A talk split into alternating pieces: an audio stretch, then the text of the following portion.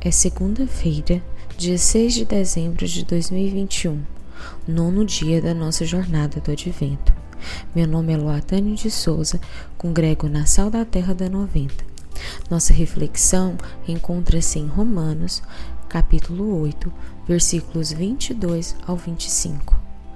Pois sabemos que, até agora, toda a criação geme, como em dores de parto e nós, os que cremos, também gememos, embora tenhamos o Espírito em nós como antecipação da glória futura. Pois aguardamos ansiosos pelo dia em que desfrutaremos dos nossos direitos de adoção, incluindo a redenção do nosso corpo. Recebemos essa esperança quando fomos salvos. Se já temos alguma coisa, não há necessidade de esperar por ela. Mas, se esperamos por algo que ainda não temos, devemos fazê-lo com paciência e confiança. Pelo que você espera? Talvez você esteja à espera do seu filho, ou da viagem de férias e do final de semana e você de alguma forma possui expectativas e esperanças sobre alguma dessas coisas. Expectativas sobre como seu filho será e a esperança de tornar-se um bom pai ou uma boa mãe.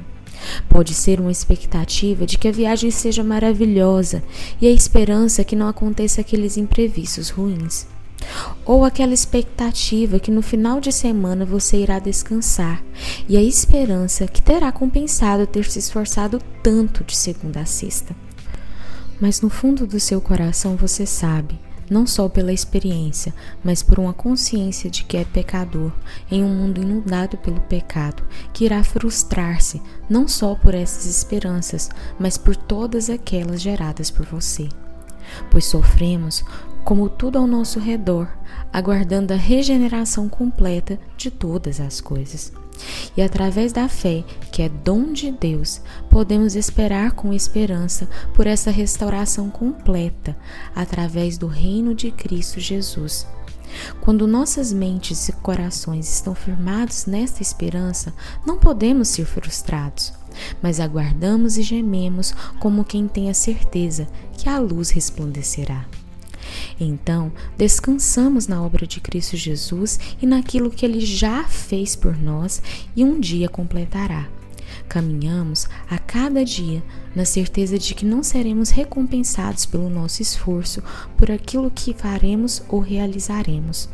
Na vida abundante que recebemos, não há uma recompensa pequena por um grande esforço, como é o sustento financeiro que recebemos todo mês e logo se esvai e o trabalho perdura. Antes, fomos comprados, justificados e regenerados para sermos filhos. E como filhos, recebemos a garantia de uma herança eterna. Herança esta que nos trará para a casa do Pai e nos fará pertencentes ao mundo de Deus, em que teremos corpos glorificados e vida plena nele. É por este motivo que nos movemos, vivemos e existimos, como filhos amados que cuidam de tudo aquilo que o Pai lhes confiou. Oremos. Pai de Jesus Cristo e nosso Pai, raia mais um dia. Sem a tua luz interior, nenhuma luz externa pode ser proveitosa. Dai-me a lâmpada salvadora do seu Espírito, para que eu veja o Deus da minha salvação e o deleite da minha alma. Que minhas palavras e obras possam atrair a outros para mais altas caminhadas de fé e amor.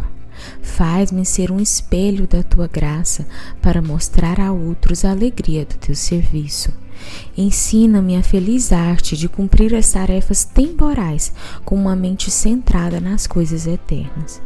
Ajuda-me a andar como Jesus andou, meu único Salvador e exemplo perfeito, tendo sua mente como meu ser interior e sua humildade como o traje que me revisto. Amém.